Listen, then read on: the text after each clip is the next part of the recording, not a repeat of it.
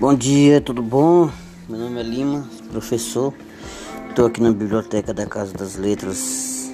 Pois é, pessoal. Hoje é 24 de junho de 2021. São 8 horas e 58 minutos.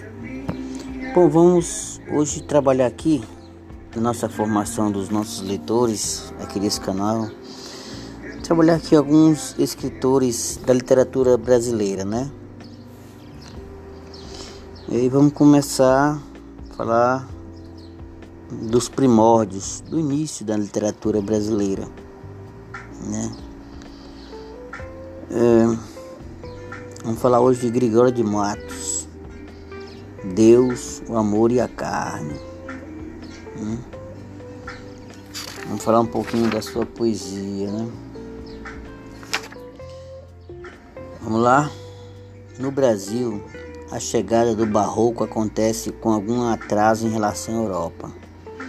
Em termos estilísticos, nossos autores barrocos inovaram muito pouco em relação às características já observadas na produção portuguesa. De original, observa-se um certo gosto nativista que beira o pitoresco e o desenvolvimento de um significativo lirismo amoroso.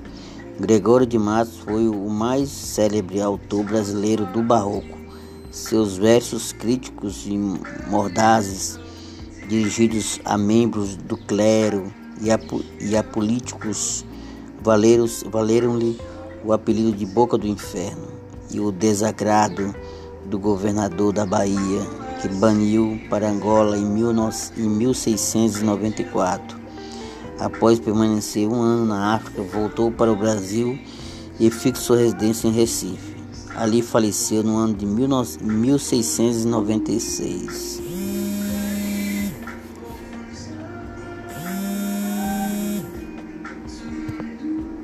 Entendeu? Aí, um pouco da historinha trágica do Gregório de Matos. Bom, a poesia lírica. A lírica amorosa de Gregório de Matos celebra a tensão entre a imagem feminina angelical e a tentação da carne que atormenta o espírito. Em muitos dos poemas que escreveu, vemos uma mulher aparentemente angelical que, ao fim, revela-se fonte de perdição individual para o eu lírico, consumido pelo amor que a ela devota. Né? Aí você, para você ter uma ideia de como é que era essa poesia lírica, tem um poema aqui dele, do Gregório de Matos, a mesma de Ângela. Aí está escrito: anjo no nome, angélica na cara. Isso, isso é ser flor o anjo juntamente, ser angélica flor e anjo florente, em quem, senão em vós, se uniformara, quem vira uma tal flor que a não cortara, do verde pé da rama florescente.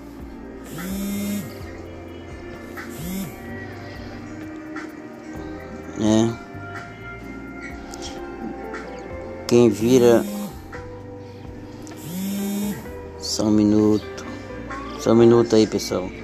Quem vira uma tal flor que a não cortar do verde pé da rama florescente, e quem um anjo vira tão luzente que por seu Deus o não idolatra, idolatra.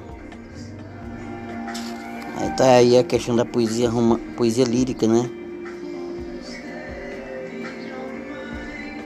É uma questão interessante. Essa, essa mulher que ele coloca na poesia dele é quase utópica, né? Uma coisa assim, mais do imaginário, né? Não, a poesia sacra de Gregório de Matos, em toda a obra sacra de Gregório de Matos, que mais sobressai é seu senso do pecado, mostrando a fragilidade humana e o temor diante da morte e da condenação. e da condenação eterna. Em termos autobiográficos, né? A faceta do pecado, do pecador arrependido, emerge na fase final de sua vida, quando o poeta estava mais próximo da morte, porque em sua mocidade Gregório fez várias composições claramente desafiadoras do poder divino. Aí está aqui um, um exemplo da, da, poesia dele. A Nossa Senhora, Jesus Cristo, com atos de arrependido e suspiros de amor. Né? Vamos ler o poema. É, Ofendi-vos, meu Deus, bem é verdade, é verdade, meu Deus, que delinquido, delinquido vós tenho e ofendido, ofendido vos tem minha maldade, maldade que encaminha a vaidade, vaidade que todo me há vencido, vencido quero me ver-me e arrependido, arrependido a tanta enormidade, arrependido estou de coração, de coração vos busco, dai-me os braços, abraços que me rende vossa luz, luz que claro me mostra a salvação. A salvação prendo-me em tais braços, abraços, misericórdia, amor, Jesus, Jesus. Né? Interessante. Eu gosto mais da poesia satírica dele, né?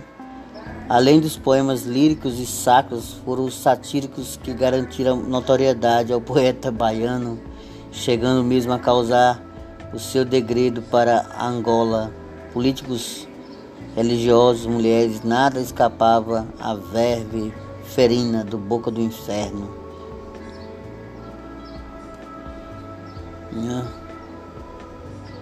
Só que aqui não tem, infelizmente, um poema para a gente colocar aqui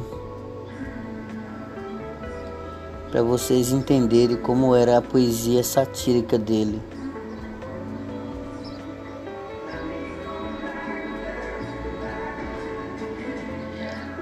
Pois é, pessoal. Ficou aí um pouco da nossa pouca ilustração do poeta Gregório de, Mais, Gregório de Matos, né?